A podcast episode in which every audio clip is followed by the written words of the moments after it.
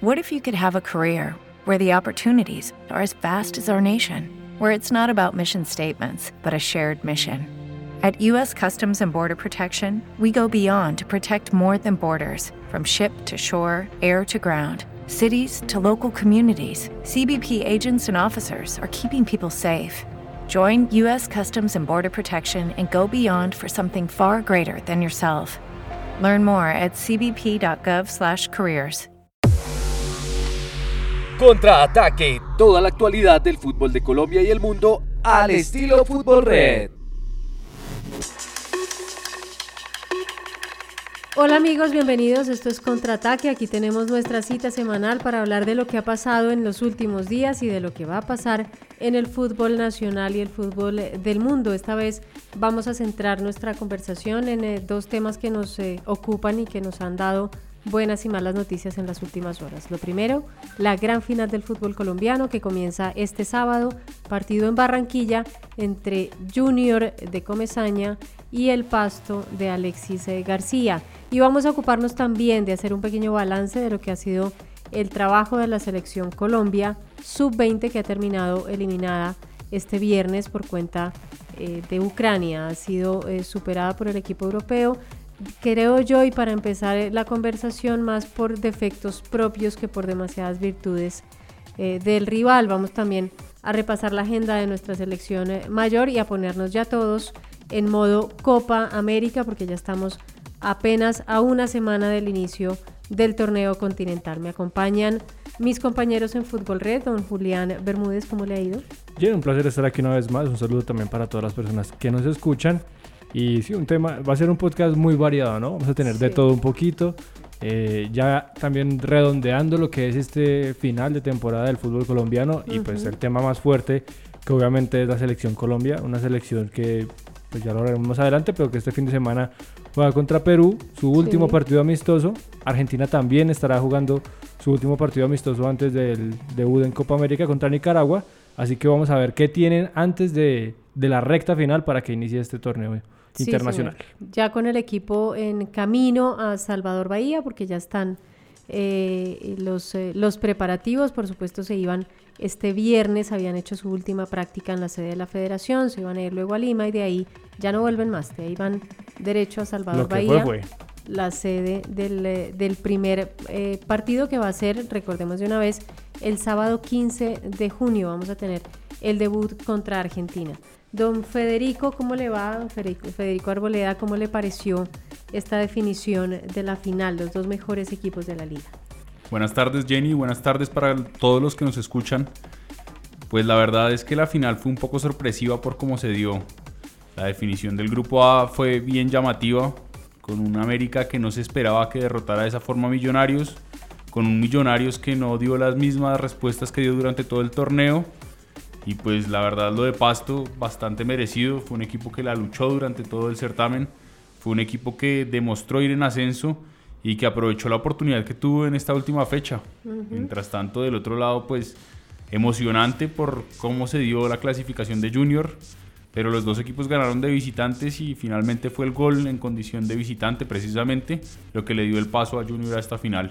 Esto tal vez fue como la pimienta de ese, de ese cuadrangular B, ¿no? Porque al final terminamos todos haciendo cuentas de los goles de visitante, de la cantidad de goles marcados, de una cantidad de detalles del reglamento, tratando de saber cuál iba a ser el clasificado, pero al final el Cali nos dio una mano, nos resolvió el problema. Sí, menos mal, porque, porque nos estaba asustando a todos, además. Claro, ya íbamos camino al sorteo, todos desesperados, pero no, por suerte, eh, por suerte digo, para, para los que estábamos siguiendo esa definición, pero, pero pues no por suerte para el Tolima porque acabó siendo ese gol el que lo sacó de la posibilidad de la final y terminó premiando a un junior que a última hora se puso las pilas y con un apretoncito repite final. Son dos finales en línea de la mano de Comesaña. Y que además exactamente le da la mano al técnico uruguayo, le da la mano a un técnico que llegó para las últimas seis fechas, que no se sabía qué iba a hacer o qué podía hacer porque en su primer partido tampoco demostró grandes variantes pero se encuentra con una final que tal vez en medio de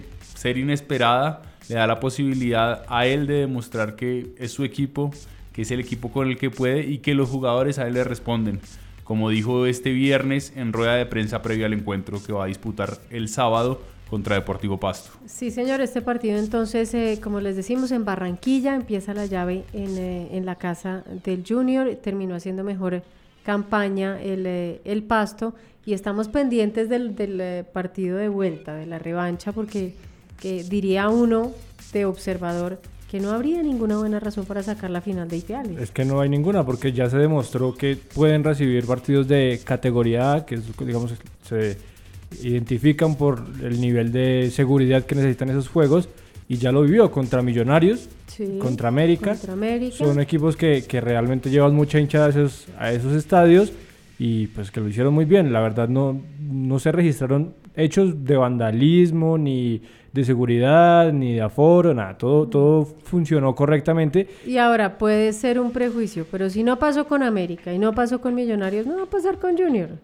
Eso sí, pues no, la, la barra brava de Junior no es peor que las que acabé de mencionar. Entonces, no creo que tengamos mayores dificultades. Sí, digamos, eh, en, eh, en, aras de la discusión, que bueno, es eh, inesperado y es un poco sorpresivo, tristemente sorpresivo, que el mejor equipo del semestre se haya quedado finalmente al margen, ¿no? Ahora se quedó al margen por sus propios errores. Y por merecimiento, porque un equipo que aspira a llegar a una final no puede tener tan mal resultado en el juego decisivo que era contra América en, en condición de local. Obviamente hablamos de millonarios, pues que se le escapó la clasificación en sus manos. Entonces, uh -huh. para mí, muy merecido lo de Pasto, que realmente, a pesar de que perdió un juego en los cuadrangulares, en los demás sacó la diferencia, fue hasta, hasta Santa Marta, goleó a Unión Magdalena de visitante uh -huh. y pues en condición de local también lo volvió a hacer. Le ganó a los que le tenía que ganar y así es como llega a la final.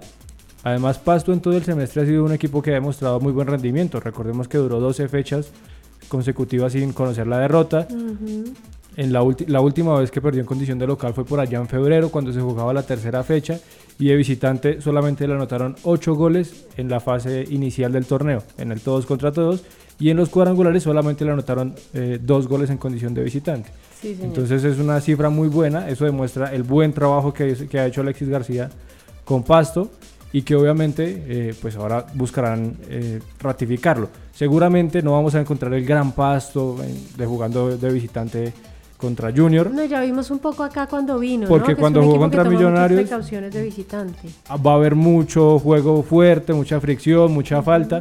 Pero eso es a lo que le apuestan y eso los tiene allí en la final de la liga. Así que no habría por qué cambiar y no esperemos nada diferente. Sí, señor. Eso por el lado de Pasto, que será el visitante, pero por el lado del, del local, eh, Federico, tampoco es que haya sido Barranquilla la plaza esa que todo el mundo temía cuando tenía que ir a visitar al Junior, ¿no? El, el tema del calor y la, la, situación no es como, como, como tan agobiante como era antes. No, y al respecto también, justamente este viernes hablaba Comezaña y decía que Junior es de los equipos que ya no tiene ventaja deportiva en ningún sentido. Junior siempre tiene que jugar prácticamente en condición de visitante o sin esos apoyos que puede dar la altura en determinados casos. Uh -huh. Él decía, se refería puntualmente a una situación y es que a Junior ya no lo dejan jugar en horarios de la tarde. Sí. que esa era la gran ventaja que ellos tenían en su momento, que ya lo perdieron y al respecto que no se quejaban. Eso fue un punto en el que Julio Comesaña fue bastante punzante. Sí, sí, sí. E ellos sí no se quejan, ¿no? Y tiene directa alusión a las quejas de Millonarios por el horario y tiene directa alusión a lo que pasa con Pasto, porque entonces toca jugar a la hora que le sirve a Pasto y qué curioso que allá sí toca y allá sí se puede jugar en la tarde y en cambio para un equipo como el Junior que realmente, en eso tiene razón Comesaña, pudiera sacar alguna ventaja si juega a las 3 y media de la tarde, ahí sí ya no. Ahí sí, sí ya no se en ese sentido igual vale la pena notar que Sebastián Viera también se refirió al tema y dijo que ellos han jugado las últimas cuatro finales que han disputado casi prácticamente de manera consecutiva, tanto en torneos internacionales como en torneos locales. Uh -huh Dijo que ellos las han jugado de visitantes, que esperan que se den los mismos buenos resultados que han logrado últimamente, pues ellos se están acostumbrados a definir en condición de visitante. Uh -huh. Sin embargo, pues sí, se hace notar y se hace pesar ese, esa frase comezaña diciendo que ellos no se van a quejar sobre este tema, que en consideración de él sí se podría llegar por espectáculo a jugar en otra plaza, pero que al final de toda esta situación el que debe definir eso es tanto Pasto, al que ya se le dio esa prioridad uh -huh. de que decida, como pues la Di Mayor, al fin y al cabo, que son los que tienen que tomar medidas al respecto. Y vea que en, este, en esta temporada, en este primer semestre, el partido entre Junior y Pasto se jugó en Barranquilla y fue a las 6 de la tarde, en la fecha 17. Entonces quedó 0-0 además. Entonces vamos a ver si, se mantiene o, o, esta vez sí pueden sacar diferencia deportiva. Cierto, eso es eh, eh, lo que tenemos entonces eh, sobre el papel, una definición entre Junior, esperaban los hinchas azules a Millonarios aquí, no está. Daño feo el que le hizo el América porque ya no tenía mayor cosa que, que, pelear, pero terminó haciéndoles un daño inesperado. con una, yo lo, lo que más lamenté es tener un estadio con 30 mil personas a las 3 y media de la tarde en una ciudad como Bogotá, cuando todo el mundo trabaja y, la ciudad se sigue moviendo. Hombre, desaprovechar ese marco sí fue eh, una lástima, pero bueno, al final lo aprovechó la América porque lo celebró. Y la realidad es que entonces eh, tenemos estos dos finalistas y tenemos también un paquete gigante con el previo, con los pronósticos, si es que usted quiere eh, hacer apuestas, si es que usted tiene eh, ganas eh, de, arriesgar algo ahí en esa final, pues vamos a tener como siempre nuestros pronósticos, todo el, cubrimiento previo que se necesita para una final de fútbol colombiano, esta que van a protagonizar Junior y Deportivo Pasto. Vamos entonces a cambiar de tema, señores, porque vamos a, a entrar a hablar de las elecciones Colombia. Ese es como un gran tema, pero lo vamos a dividir en dos pedacitos. El primero es un balance que habría que hacer de lo que hizo la selección Colombia sub-20 en el Mundial de Polonia. Ha terminado, como decíamos eh, al inicio, eliminado el equipo eh, por cuenta de un 1-0 contra Ucrania. Un 1-0 que la verdad es que fue muy cortico para el gran dominio que vimos eh, de parte de los europeos. unos, a veces unos problemas de definición de ellos, en general pocas virtudes de Colombia para contenerlos. Eh, pero digamos que sí, el, equipo jugó un quinto partido que no es fácil. Eh, no había mucha expectativa sobre el, equipo por la forma como llega al Mundial. Recordemos que terminó gracias a su defensa y a última hora y con muchas discusiones, eh, terminó clasificando a ese Mundial en el Suramericano de Chile. Entonces no había mucho optimismo sobre el equipo y el equipo ha llegado a un quinto partido. Eso digamos es bueno a la hora de empezar eh, una evaluación. Pero también hay que decir que hubo unos puntos bajitos, eh, Federico, en ese partido de parte de los propios jugadores, porque parece que les, les pesó un poco la parte física, por supuesto, porque venían de, definir el cupo a cuartos en el alargue y por los penaltis. Eh, eso terminó siendo muy agotador. Y, aparte también en, en, la cancha nunca encontraron una salida, ¿no? Nunca encontraron una alternativa. Hubo puntos en particular que se extrañó por lo que fallaron, que, o sea, que se hicieron notables en este partido y que antes no se habían visto de esa manera. Por ejemplo, la defensa. La defensa siempre se había mostrado sólida y precisamente esa fue una de las grandes virtudes de Colombia durante el suramericano y a inicios del mundial, aunque dentro del mundial también se empezaron a ver algunas falencias. Los laterales, digamos, fallaron mucho. También en este sentido, hoy, este viernes, falló Mier, que era una persona, un arquero que nos había dado seguridad hasta el momento. Y asimismo la ausencia de Hernández, del Cucho Hernández, se notó mucho en la cancha. No hubo una persona que tuviera ideas, más allá de la velocidad y la fortaleza física que los, que los colombianos siempre intentaron demostrar dentro de la cancha, no hubo una persona que organizara al equipo y que lo liderara a encontrar el empate y la victoria en este caso. Pues se supone que ese hombre era Juan Camilo Hernández, ¿no? Todo el mundo decía que esa era la, gran esperanza mm. de Colombia en el Mundial, que se incorporara después de su paso por el Huesca, pero al final lo que hizo en el Mundial es una consecuencia de lo que pasó con él en la temporada.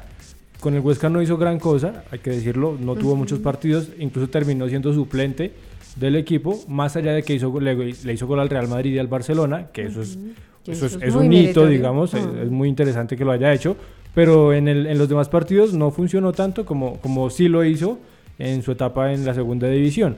Entonces, él era la gran esperanza y al no estar él, creo que se perdieron muchas, muchas características que podían ser interesantes. Se, se perdió llevar un jugador que fuera más más creativo, más de, jugar en el centro del campo, porque no, no existe en, en esta selección Colombia, no había un hombre con esas características, así fuera en el banco. Yo no digo de titular porque Reyes tiene su estilo de jugar, pero él sí debía buscar otras maneras de solucionar un partido cuando las cosas no estuvieran bien. Y eso fue lo que pasó en este mundial. Nunca hubo una solución diferente. Siempre fue lo mismo. Hombre por hombre. Sacaba, salía Angulo, metía Deiber. Sacaba Sinisterra, entraba Johan Carbonero. Sacaba el Cucho, metía a Luis Sandoval. No había una solución que realmente fuera algo diferente a lo que estaba mostrando el equipo en el terreno de juego. Ahora, digamos también que en, eh, defensa del Cucho, y, eh, ahí sí juega en contra del entrenador, eh, es que el Cucho no ha sido nunca, al menos en lo que nosotros hemos visto, no ha sido nunca un centro delantero.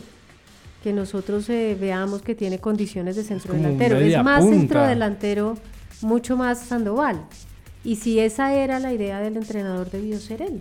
Debió ser Sandoval el, el que entrara ahí porque lo que pasó con Cucho también fue que venía con una carga de partidos muy importante y, y, muchísimo más grande que toda la plantilla, era el jugador que venía con más pues tiene más continuidad que todos.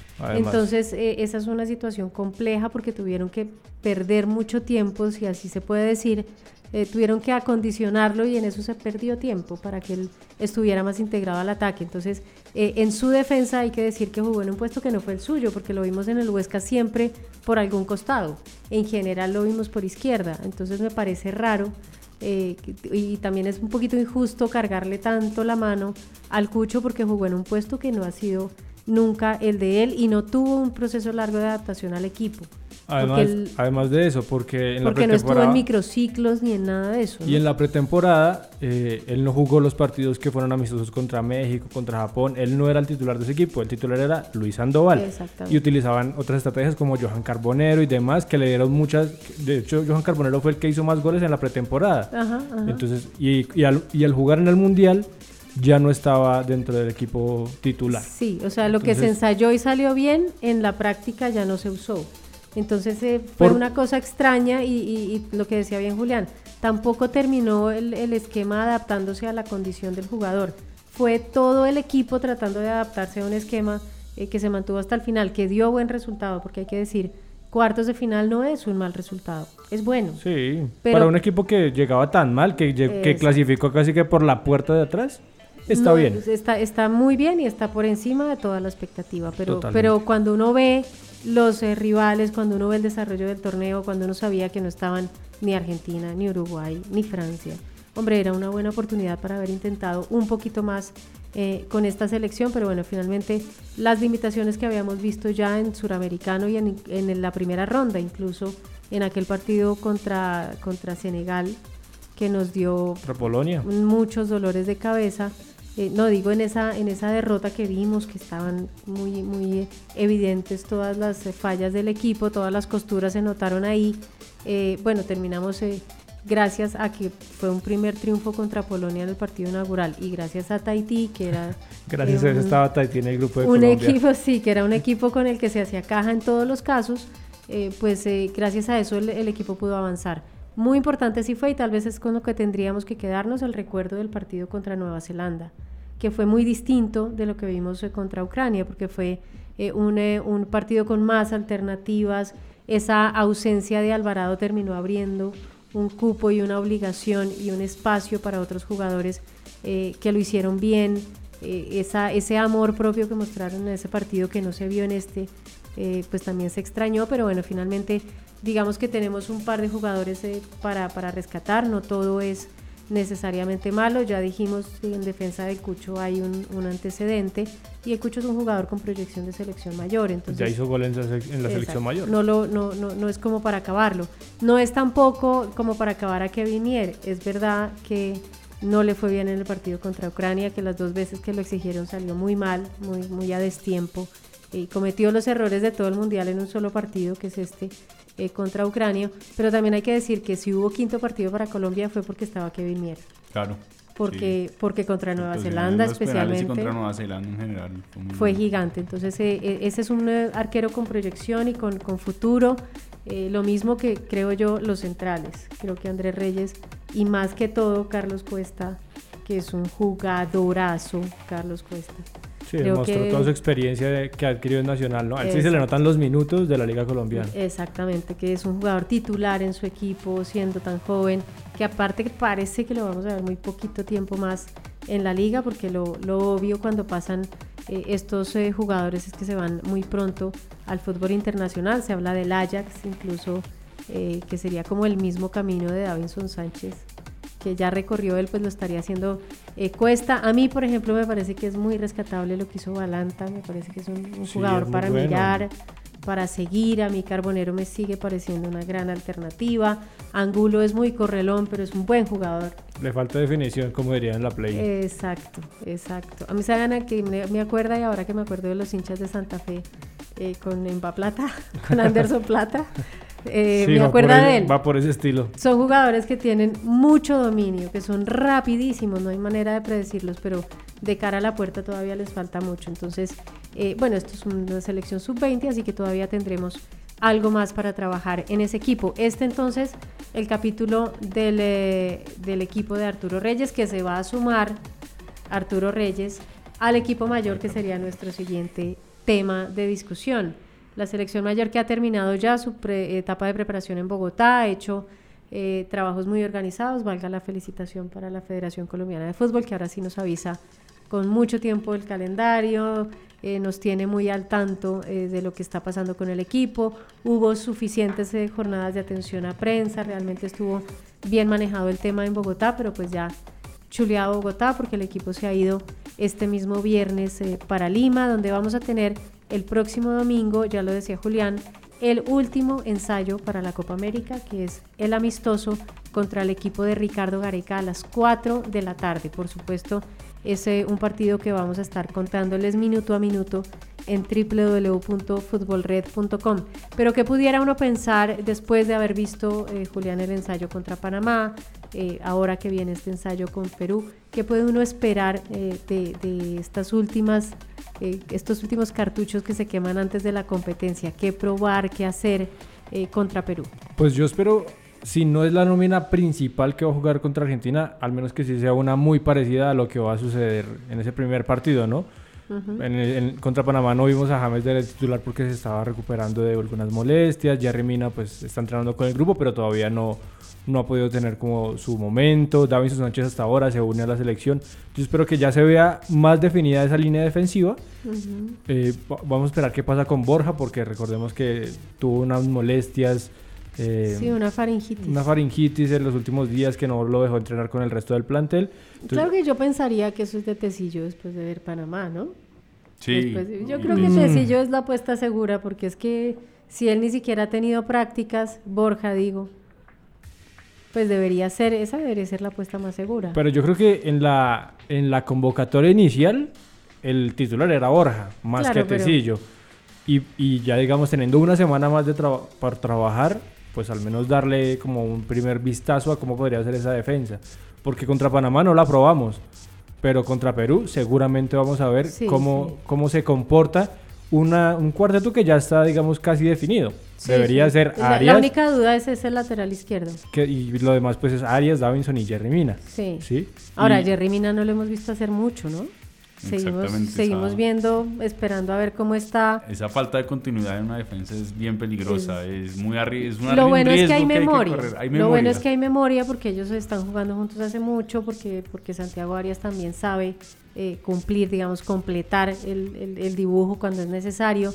Entonces, pues no, no es que sea eh, tan, tan angustioso, no es una, una situación angustiosa, pero sí da curiosidad cómo está, cómo está Jerry porque hasta ahora no, no lo hemos visto más allá de un par de niñerías que hacía en, la zona mixta de, ese partido entre, entre Colombia y Panamá en el Campín, ¿no? Él siempre está haciendo chistes, siempre está jugando, pero uno no sabe eh, físicamente realmente cómo va, porque no, no, tuvo ni un minuto, ¿no? Y fue de los pocos jugadores que no...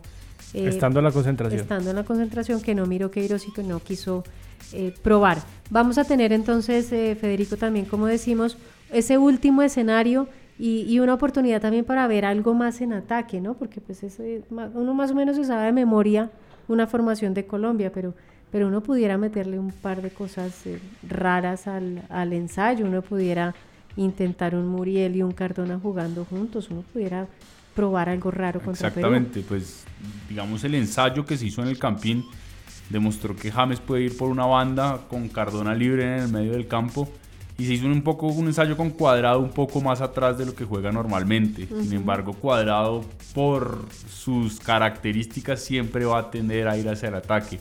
Así que toca ver qué variantes prueba en este sentido, tanto en la zona de recuperación como en la parte de más arriba, donde puede poner a Cuadrado y a James, o donde toca ver qué alternativas propone, o un Duan desde el inicio, también para ver si se le puede abrir el arco por, pues, a Duan, que es una persona que ha demostrado todas sus condiciones en el fútbol italiano, pero se ha encontrado con que en la selección no puede ser tan contundente como lo fue con Atalanta. Sí, es cierto. Aparte le dan menos minutos, ¿no? Sí, exacto, porque es que siempre va a ir de plan B, esa es la diferencia. En Atalanta es siempre el plan A, pero bueno, yo les pregunto así a quemarropa, ¿ustedes qué tan preocupados están de 1 a 10 por la situación eh, de poca competencia que traen nuestros jugadores? Eso, la poca competencia en unos casos, y lo otro es la incertidumbre, porque no sabemos en, muchos casos dónde van a jugar nuestros, nuestras estrellas. Para empezar, el, el caso James Rodríguez, que ya se ha despedido del Valle. ¿Qué tan preocupante puede ser, Julián, eso? A mí el tema de la, no, de, de, la falta de ritmo me preocupa. Tener jugadores, porque ya lo vimos en el Mundial, tener jugadores que llegan sin muchos partidos, que llegan con un poquito de lesión o que no están tan bien físicamente, eso me preocupa bastante. De 1 a 10 yo le diría que un 8. Sí. Pero el tema de no saber dónde van los jugadores, me, creo que también hace falta, es un poco por lo que estaba buscando Carlos Queiroz. Está creando el sistema, está haciendo eh, algunas modificaciones pequeñas que él quiere ver en el, en el, equipo. Pensábamos que solamente iba a jugar con un delantero y terminó jugando, iniciando el partido con tres, aunque era Panamá, pero se atrevió a hacerlo. Entonces creo que el, la, la, la, ubicación de los jugadores lo está buscando y creo que lo va a seguir haciendo y para eso él ha estado trabajando y pues ha hecho incluso días de doble jornada en los que seguramente esa es una de las, de las principales cosas en las que trabaja. Este no me preocupa tanto, pero la falta de ritmo y la lesión de algunos jugadores y, digamos ese, esa incertidumbre de saber cómo están físicamente y de si podrán estar en su, en su mejor momento para la Copa América, eso sí. más que el futuro, es, es, el presente, es, el físico que tienen. Sí, es el físico que tienen. Ok, y en su caso, ¿usted está o no está preocupado? Yo adhiero con Julián. Realmente el tema de las lesiones quedó demostrado en el Mundial que es una problemática muy grande que tiene la selección.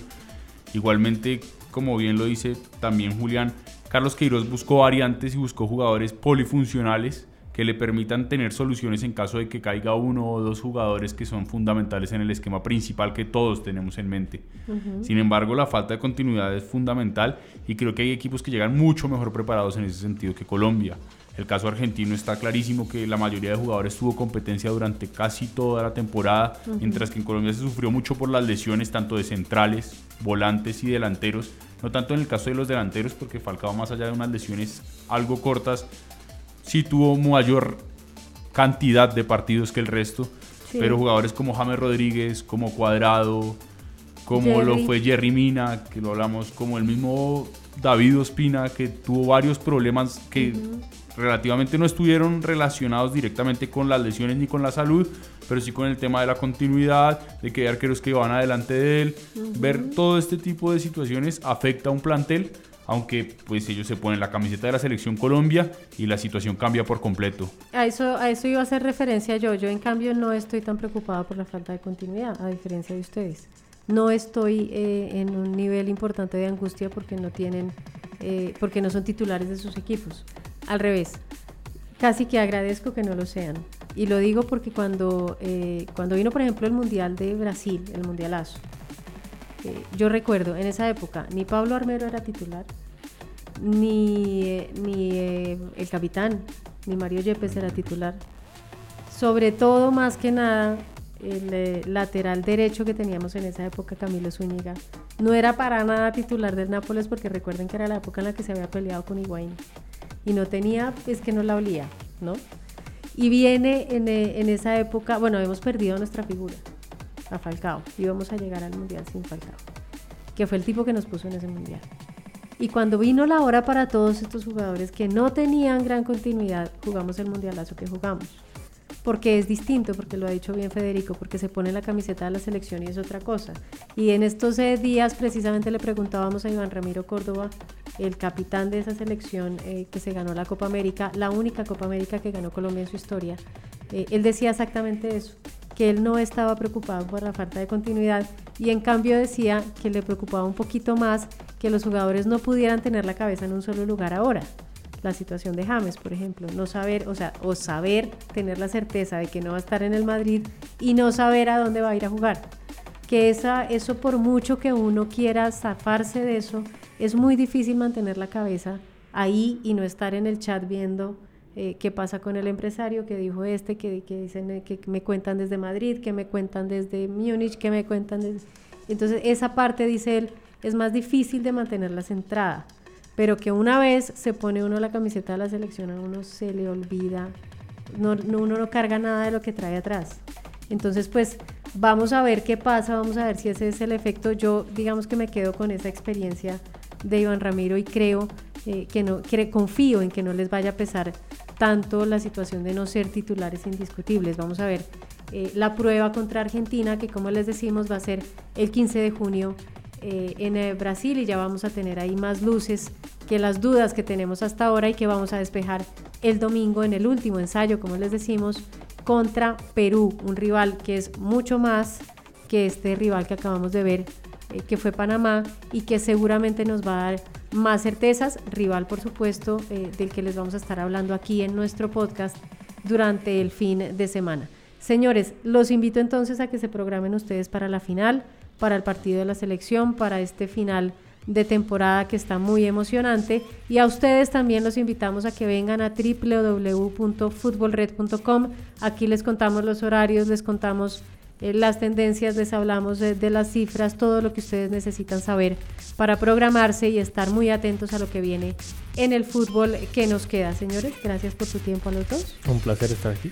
A ustedes, muchísimas gracias como siempre por su tiempo.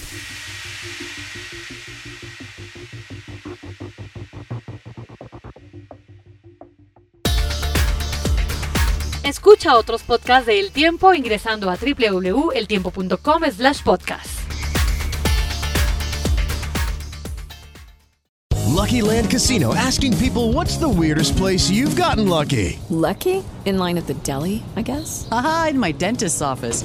More than once, actually. Do I have to say? Yes, you do. In the car before my kids' PTA meeting. Really? Yes. Excuse me, what's the weirdest place you've gotten lucky? I never win and tell. Well, there you have it. You can get lucky anywhere playing at LuckyLandSlots.com. Play for free right now. Are you feeling lucky? No purchase necessary. Void where prohibited by law. 18 plus. Terms and conditions apply. See website for details.